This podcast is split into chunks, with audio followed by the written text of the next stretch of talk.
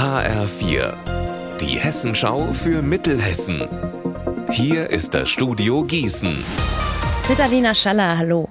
Freien Eintritt, den gibt's am Sonntag in jedem Museum in Gießen. Anlass ist der Internationale Museumstag.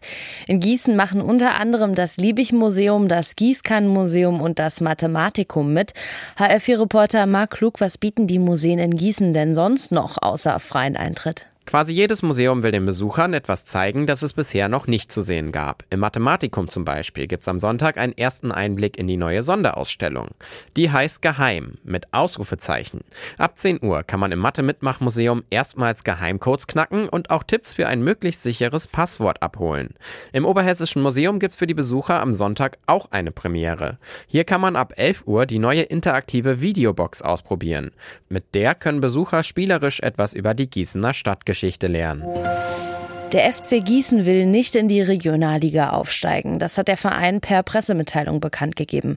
Heißt für die zweite Mannschaft von Eintracht Frankfurt, der Aufstieg ist für sie sicher. Nur der FC Gießen hätte den Frankfurtern gefährlich werden können. Unfassbare Geschichte aus Blofeld in der Wetterau. Am Sonntagmorgen läuft dort ein trächtiges Reh vor ein Auto.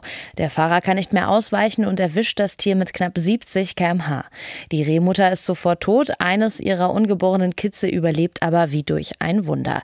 Es wird beim Aufprall aus dem Bauch gerissen und auf die Straße geschleudert. Der Autofahrer wickelt es in eine Decke und bringt es kurzerhand in die Tierklinik nach Gießen.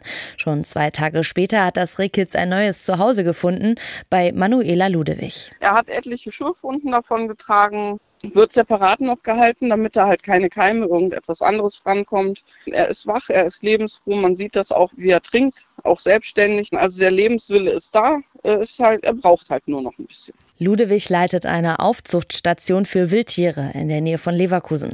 Sie wird das hessische Rehkitz jetzt aufpäppeln, bis es in ein paar Jahren so weit ist, dass es ausgewildert werden kann. Einen Namen hat der kleine Bock auch schon, Kiro, was so viel heißt wie Kind der Hoffnung. Unser Wetter in Mittelhessen.